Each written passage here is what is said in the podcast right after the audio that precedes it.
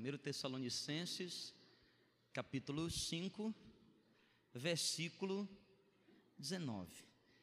Em 1 Tessalonicenses, capítulo 5, nós temos a coletânea dos menores versículos na Bíblia. Não é?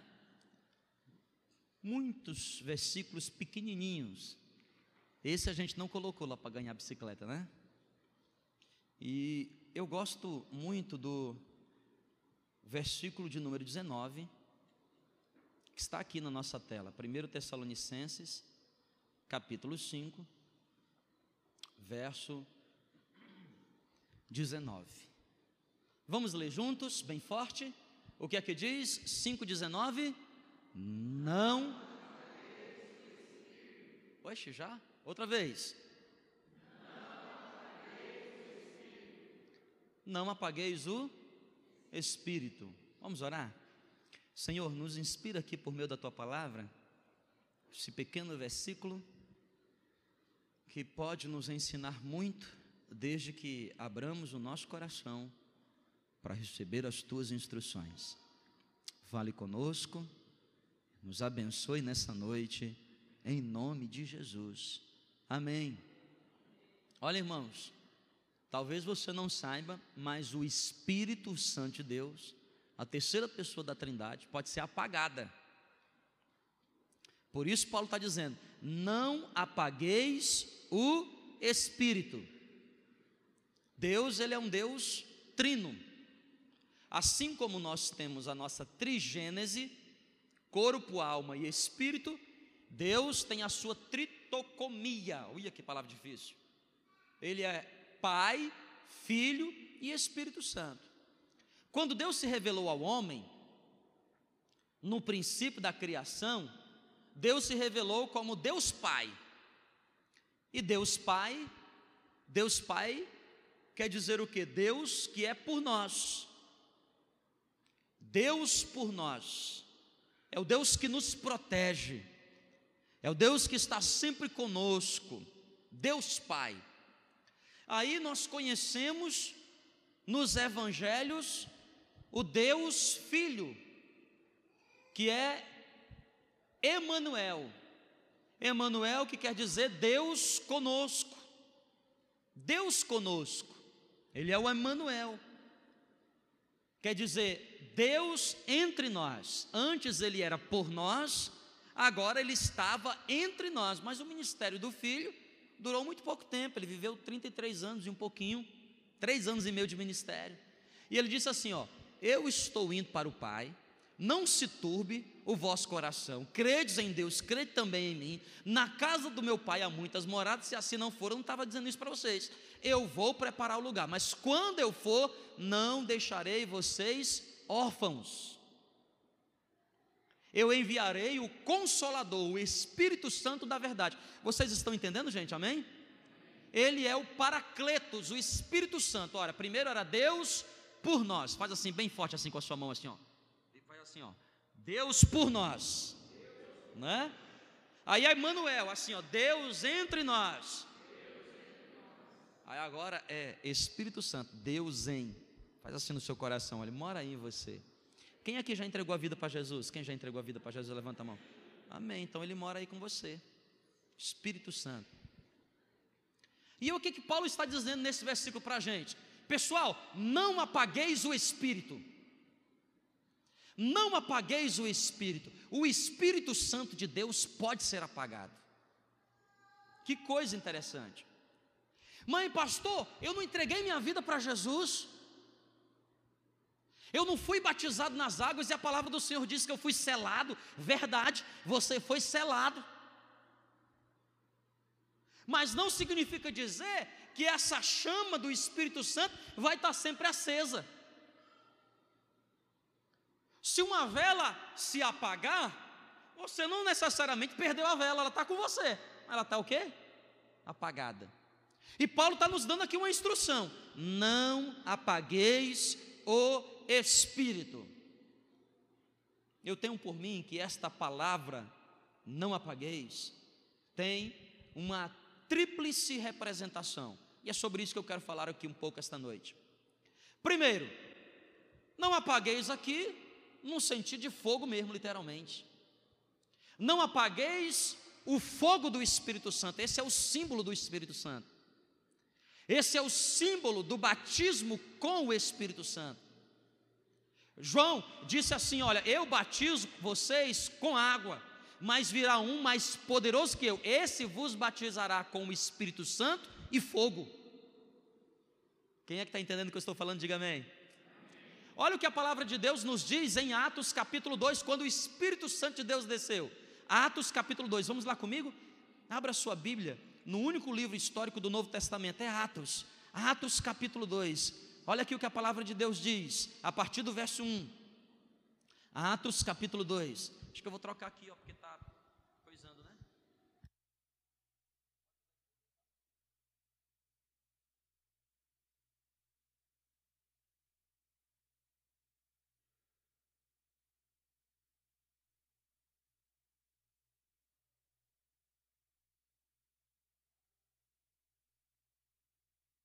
Atos capítulo 2. Atos capítulo 2. Vamos ler aqui juntos, enquanto o Renuí me ajuda. Vamos lá? Atos é Atos. Você quer me quebrar, né, velho? e eu quase caí. Eu falei assim, cumprisse, eu disse que é cumprisse. que João. Ao cumprir-se o dia de que, igreja? Estavam todos reunidos no mesmo lugar. Verso 2: De repente, veio do céu um som, como de um vento impetuoso, e encheu toda a casa onde estavam assentados, e apareceram distribuídas entre eles línguas, e aí tem uma expressão, como que? Como de fogo. E apareceram distribuídas entre eles línguas como de fogo. Irmão, o primeiro símbolo que a Bíblia nos deixa familiarizado a respeito do Espírito Santo é fogo. O Espírito Santo de Deus é fogo consumidor. Por isso, Paulo está dizendo assim: ó, não apagueis o Espírito não apagueis a chama do Espírito Santo, não apagueis o fogo do Espírito Santo, vigie para que essa chama do Espírito Santo, ela possa não ser apagada em você. Obrigado. Oi, som. Amém, gente? Vocês estão me ouvindo ainda aí não? Aqui está até melhor isso daqui. Não apagueis. A gente precisa aprender a manter essa chama do Espírito Santo de Deus acesa dentro da gente. Muitas vezes, irmãos, nós entregamos a nossa vida para Jesus e a chama do Espírito Santo de Deus, ela aquece o nosso coração. O tempo vai passando, parece que a chama vai se apagando. Parece que ela vai diminuindo. É como, é como um casamento. No começo era fogo puro. Meu pai do céu, podia nem se encostar. Podia nem se ver, saía faísca. Não era não? Aí o tempo foi passando. Dois anos de casado, três anos, cinco anos. E, o fogo? Vai apagando. Mas por que, que isso aconteceu no casal? Porque ele não cuidou. Porque não manteve a chama acesa. A mesma coisa, irmãos, nós precisamos fazer com o Espírito Santo. E a importância desse fogo acesa é porque, primeiro, porque essa chama do Espírito Santo de Deus acesa em nós, ela queima o pecado, ela nos distancia de onde? Do pecado. Todas as vezes que você está flertando com pecado, significa dizer que a chama do Espírito Santo não está muito acesa em você. Você não está cuidando dessa chama significa dizer que você não está vivendo assim uma vida completa de santidade. Essa chama do Espírito Santo de Deus precisa estar acesa em nós, por quê? Porque não somente essa chama ela queima o pecado, mas ela também, além de queimar o pecado, ela consome o que não é precioso, o que não presta na nossa vida. Olha o que diz 1 Coríntios, capítulo 3. 1 Coríntios, capítulo 3. Por favor, a partir do verso de número 10. 1 Coríntios 3, 10. Segundo a graça de Deus que nos foi dado, lancei fundamento como prudente construtor, e outro edifica sobre ele. Porém, cada um veja como que? Como edifica. Olha o que diz o verso 11. Aí Paulo vai nos dando essa instrução. Verso 11. Porque ninguém pode lançar outro fundamento além do que foi posto. E qual é o fundamento, gente? Quem é o fundamento da nossa construção? Jesus Cristo. Aí ele diz o seguinte: olha o verso 12. Contudo, se alguém edifica sobre o fundamento, é ouro, prata, pedras preciosas, madeira, feno e o quê? Olha que coisa interessante. Vamos nos concentrar aqui um pouco, volta ali no verso 12. Olha que coisa interessante. Paulo está dizendo assim: ó, porque ninguém construa outro fundamento, a qual eu já entreguei para vocês, e o fundamento é Jesus Cristo. Você recebeu Jesus Cristo. Aí ele diz o seguinte: ó, sobre esse fundamento, presta atenção, gente, vocês estão aqui, amém? Sobre esse fundamento, você vai fazer uma construção. O fundamento, a pedra angular é Jesus Cristo. Sobre esse fundamento se, fa se fará uma construção. Essa construção pode ser ouro, prata, pedras preciosas, madeira, pode ser feno e pode ser o que, igreja? Olha o que diz o verso 13: Manifesta se tornará a obra de cada um, pois o dia a demonstrará, porque está sendo revelada por onde, igreja? Pelo fogo. Volta para o verso 12. Fala junto comigo. Quais são os fundamentos? O fundamento é Jesus. E aí, sobre esse fundamento, se edifica quais são os materiais? Fala bem forte: ouro.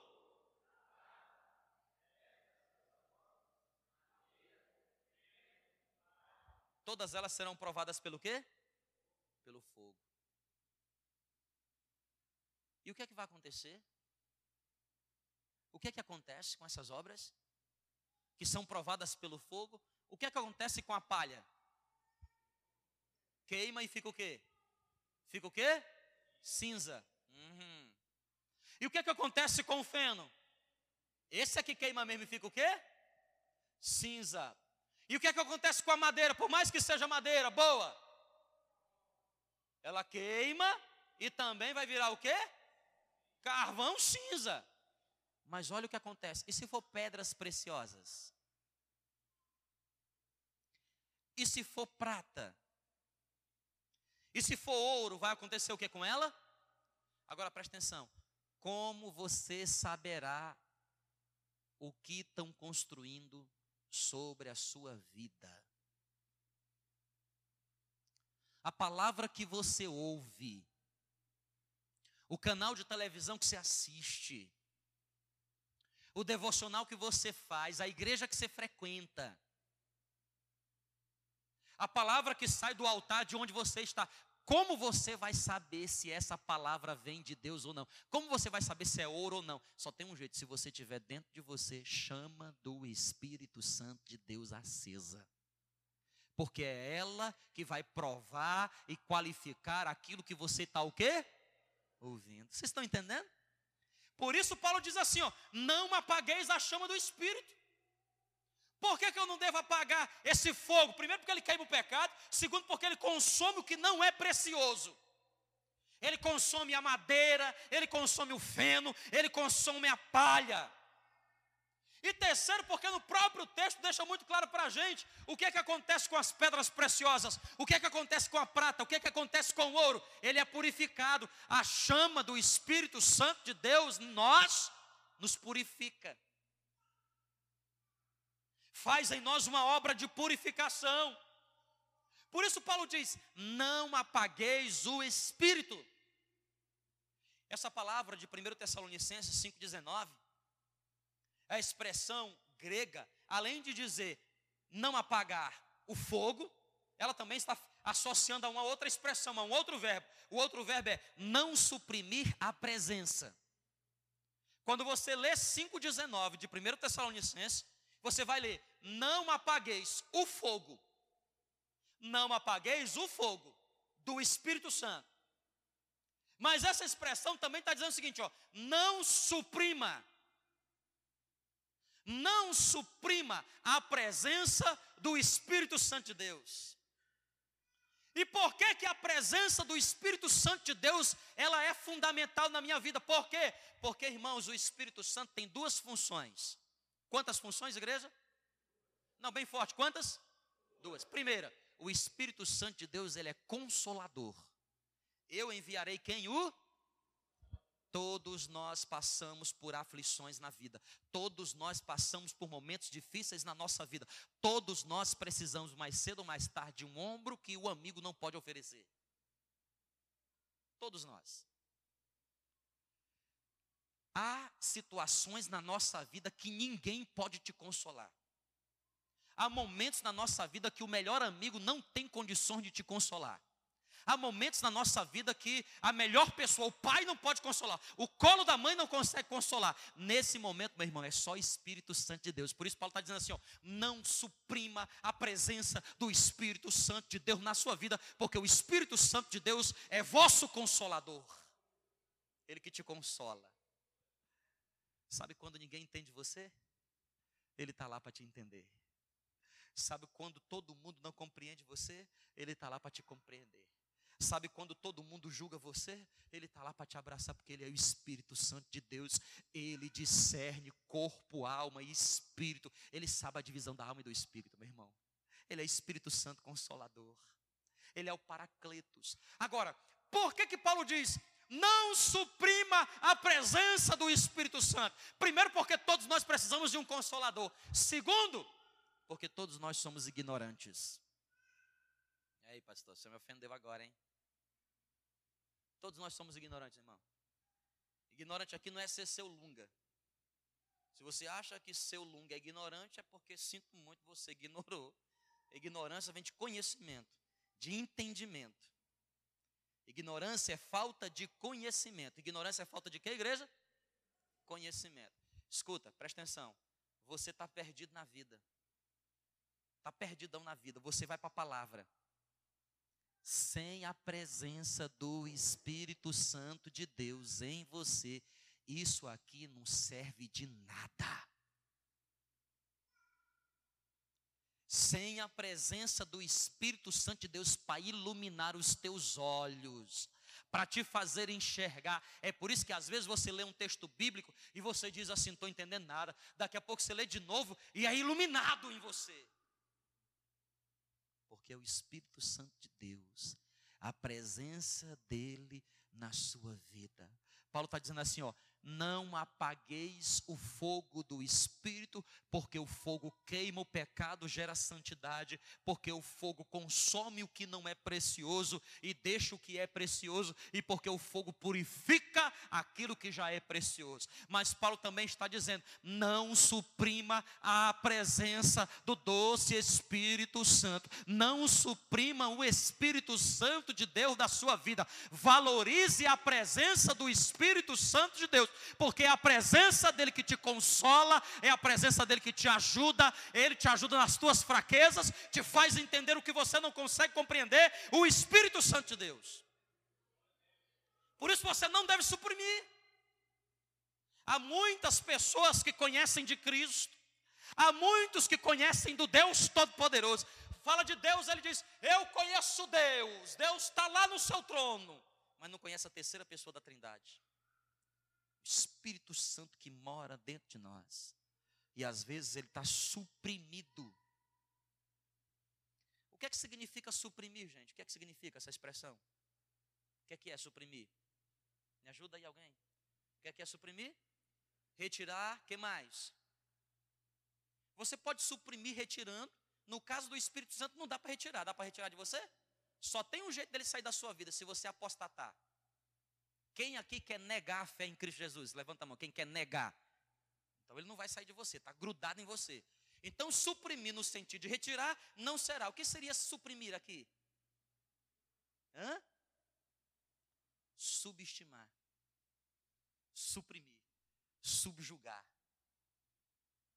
Ele, ele, ele quer ser real na sua presença. Por exemplo, às vezes o marido suprime a esposa. Às vezes a esposa suprime os filhos. E aí vai ficar mais claro para você, vocês estão entendendo, gente? Vai ficar mais claro o que significa a terceira expressão. A primeira expressão é: não apagueis o fogo do Espírito. Você está copiando aí? Não apagueis o fogo do Espírito. A segunda expressão é: não suprima a presença do Espírito Santo. Não suprima. E a terceira expressão de Paulo aqui nesse texto, ela é mais sutil. Ele quer dizer assim, ó: não, não retire, não abafe, essa é expressão, não abafe, não abafe a influência do Espírito.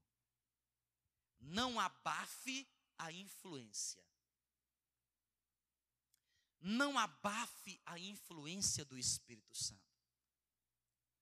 Por que, que nós precisamos da influência do Espírito Santo de Deus na nossa vida? Vou dizer para você aqui duas coisas. Primeira delas, o Espírito Santo de Deus precisa ser o seu principal agente de influência. Você sabe que todo ser humano é influenciado por alguma coisa, não é verdade? Sabia disso? Todos nós, nesse exato momento, somos influenciados por qual? Somos influenciados. Nós, seres humanos, somos seres altamente influenciáveis. Quer ver um exemplo? Você escuta uma música romântica.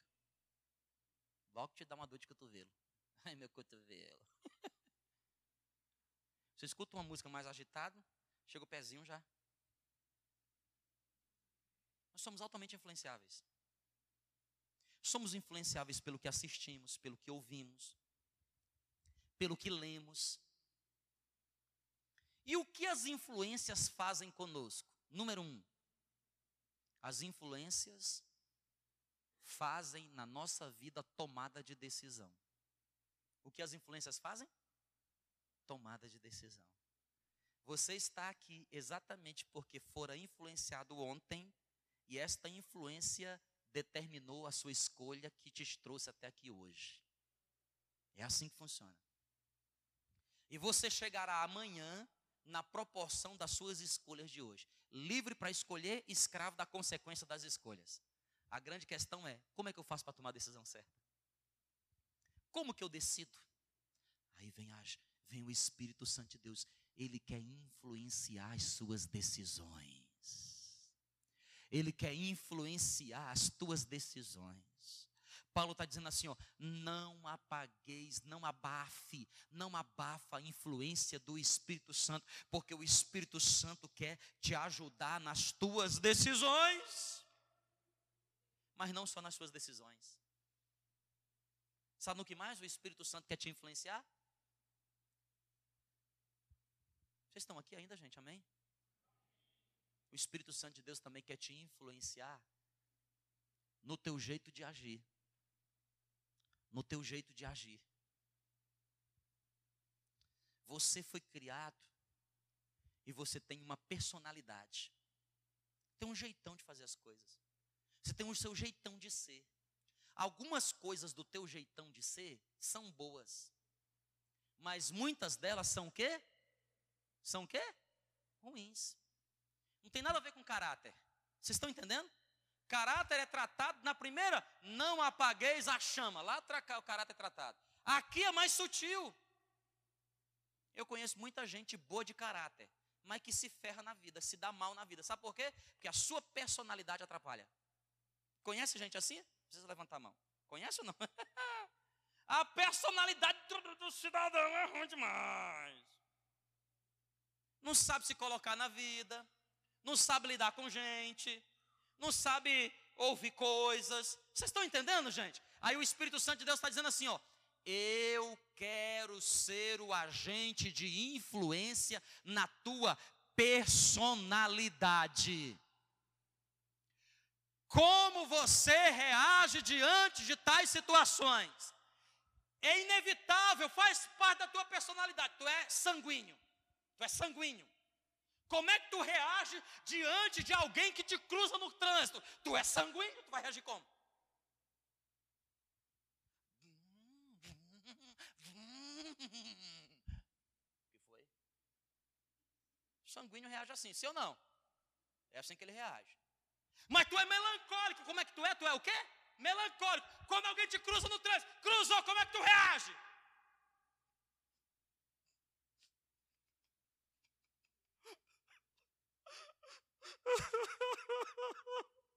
Bateram no meu carro. As nossas, as, a nossa personalidade faz a gente fazer besteira. Sim ou não? Sim ou não? Como é que o, como é que o colérico reage no trânsito? Hum, hum, hum. Aí o Espírito Santo chega sobre você e fala assim: Ei filho, eu quero te envolver com a minha presença para trazer para você equilíbrio, para trazer para você temperança, para trazer para você equilíbrio. Como é que você reage? Você reage fechando a mão? Você reage como? Ele, ele vai, ele, você vai puxando a mão, ele vai assim. Não fecha não, mão não, filho. Mas às vezes você também é mão aberta demais.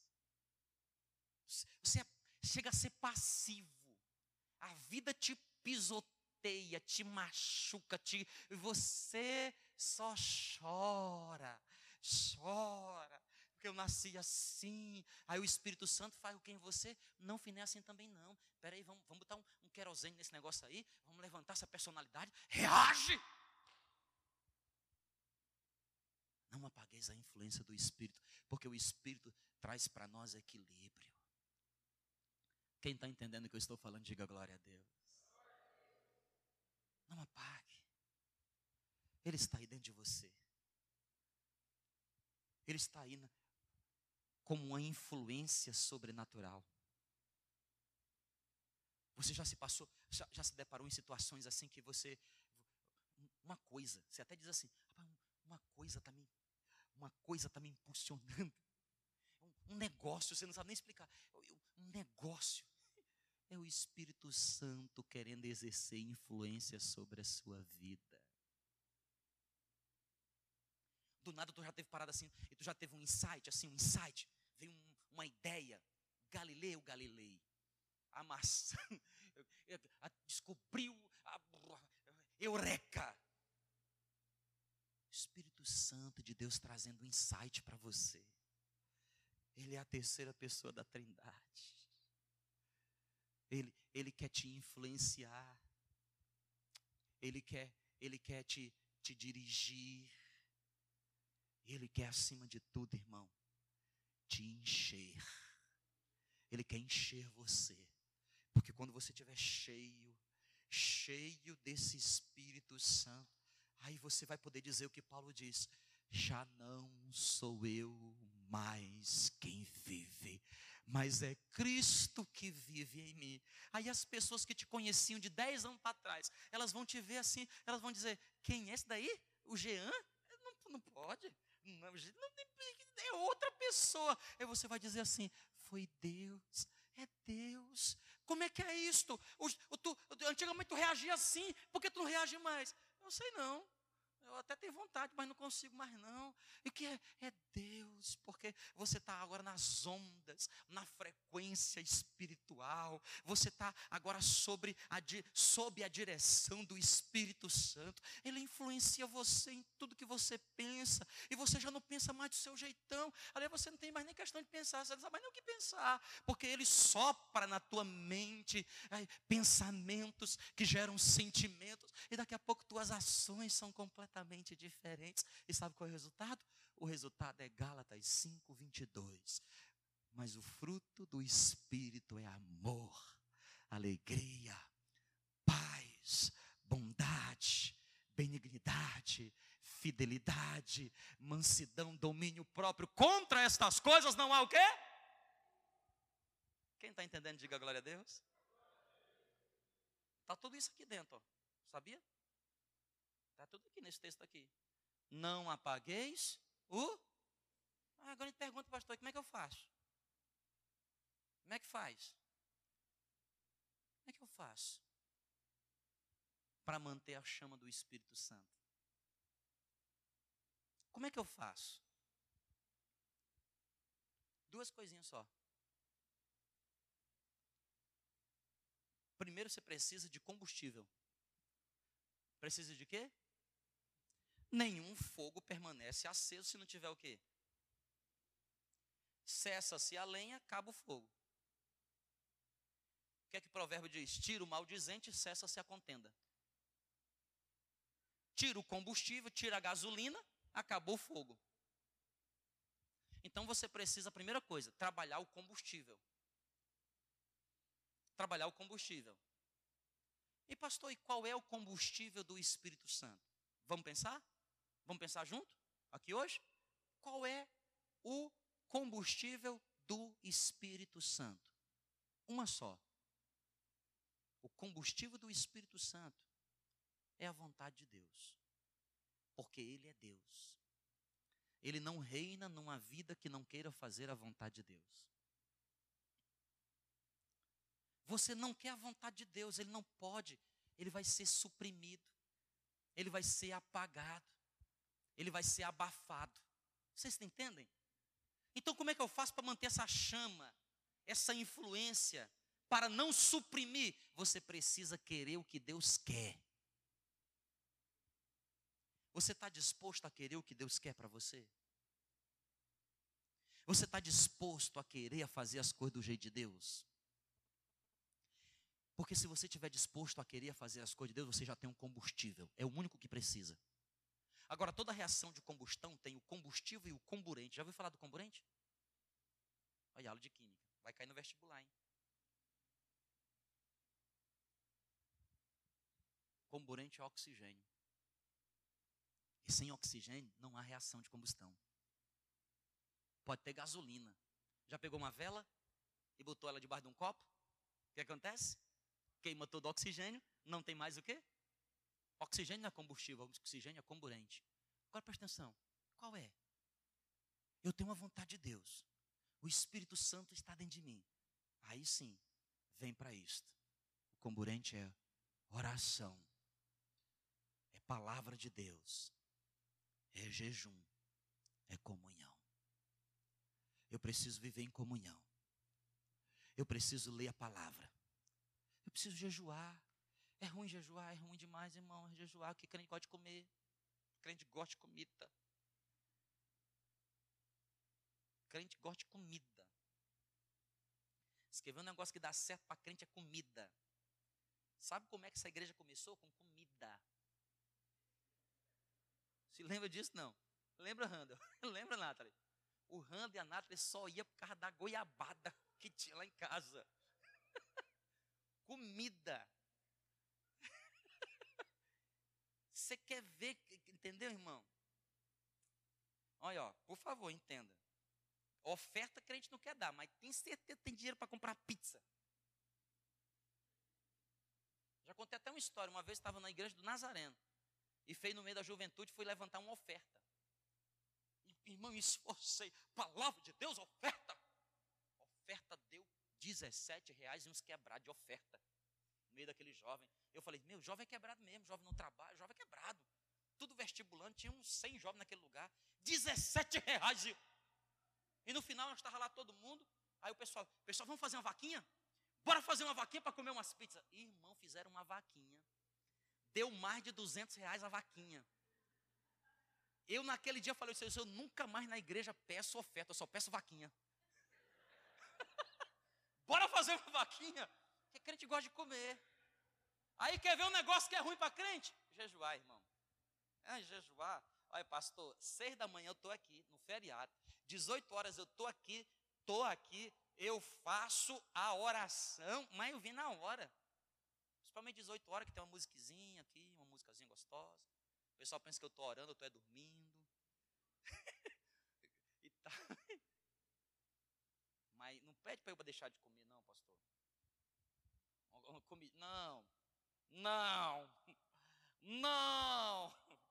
Caranguejo não, eu quero Não! Você precisa jejuar, porque o jejum é o comburente. Sabe por quê? Quando nós jejuamos, nós criamos uma conectividade espiritual. Sem ela, nós não conseguimos nos ligar à vontade de Deus. Sem ela, a gente alimenta a nossa carne. Você tem um hábito de jejuar? Se você jejua, jejua como?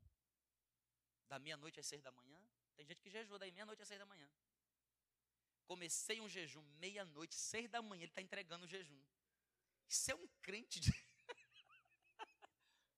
não, não, isso é um crente abençoado. E ele faz isso há 20 anos. e ele diz, pastor, porque a bênção não vem? Porque o jejum está errado. Eu vou te ensinar aqui, eu já vou, já vou encerrar, tá bom, gente? Vou encerrar. Olha o jejum certo. Como é que é o jejum certo? Você vai fazer de alimento? Qual é a refeição que mais lhe dói?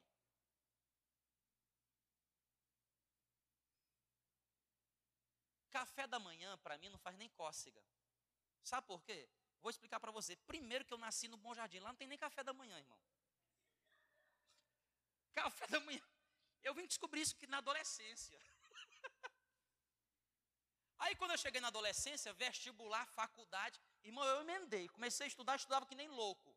Morava na periferia, 30 quilômetros do centro. Café da manhã, você quer que você tem café da manhã? Você bebe água e vai almoçar. 12 horas, 1 hora da tarde. Então eu não sei o que é direito de café da manhã. Com toda sinceridade. Às vezes eu estou num hotel maravilhoso, tem aquele café da manhã, não tem aquela mesa? Aquele negócio assim. Irmão, eu pego um pedacinho de pão e café. Eu não sei comer outra coisa. Pobre é ruim mesmo, né, irmão? Pode nem para estar em hotel bom. Quando às vezes me perguntam assim, pastor, que hotel você quer ficar? Eu disse, qualquer um, irmão, porque não vou tomar café da manhã mesmo. E às vezes tem até as vantagens, né? Esse hotel tem café da manhã. Eu falo para mim, que vantagem tem para mim? Então, se eu fizer jejum, que eu vou tirar o café da manhã, é meio que nada, não faz cosca nenhuma. E eu vou confessar entre vocês aqui, vem cá. Eu já fiz várias vezes jejum. Fui dar uma enganada em Deus, sabe?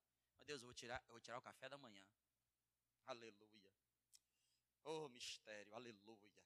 É forte, Deus. Mas eu estava enganando Deus, que eu sabia que aquele negócio não dava nem fome em mim, irmão. Agora, sabe o que é que para mim, refeição é duro? Para mim, refeição é duro, almoço. Sabe por quê? Porque eu passei a vida inteira com uma refeição só, era na hora do almoço. Agora você entende, né? Irmão do céu. Ah, Jeová. Você sentar na hora do almoço, irmão, aquele cheirinho de arrozinho, aquele feijão novinho. Meu pai do céu, todo mundo comendo e você está dando para as crianças ainda. Come, minha filha. E ela dizendo assim para você: Não quero mais, não. Come agora. Come. Essa semana a Kelly falou assim: Só leva as meninas, come ali no restaurante, que eu estou um monte de coisa para fazer. Aí eu levei, no, no, justo no dia, irmão. No dia. Aí minhas filhas assim, papai leva ali no lugar que elas gostam. Eu levei lá, botei o almoço, irmão. Quero mais não, papai. Come, come agora. Você não tem ideia quanta gente está passando fome. Era eu. Você precisa tirar o que, o que mata você, sua vontade, você está entendendo? Quem entende o que eu estou dizendo, diga amém. O que é que mata a tua, o que é que mata tua carne? Tem gente que se tirar comida, não sei nada. Ele fica 24 horas, 48 horas, ele fica sem comer direito, ele fica. Está acostumado. Militar da selva, está acostumado com isso. Que, que vai fazer com você? Nada. Você tinha que tirar. Essa semana passada, o Espírito Santo chegou para minha esposa e falou assim: Você vai fazer um jejum, nem água vai beber. Ela falando para mim, nem água. Aí eu vou contar aqui a história dela. Ela disse que estava no chuveiro tomando banho. Caiu uma gotinha d'água na língua. Ela. Me contando. É, se contou, eu conto para todo mundo. Morrendo de sede para beber água. E Deus disse: não vai beber água. Olha que coisa. Vocês estão entendendo? Agora, pastor, qual é o jejum certo do Daniel, do Ezequiel, do Miguel, do Natanael? Eu não sei. Qual é o jejum certo? Eu, eu sei o que mata a minha carne. O que mata a sua? O que é que mata a sua carne? Porque enquanto você não matar a sua carne, não haverá oxigênio para o Espírito Santo queimar dentro de você. Uma vez que você vai matando a sua carne, ou você vai matando as suas vontades, esse Espírito Santo começa a preencher a sua vida. E eu vou dizer um negócio para você, irmão. Quem já experimentou a presença do Espírito Santo, não existe nessa vida nada que substitua a presença dele. Vamos ficar de pé?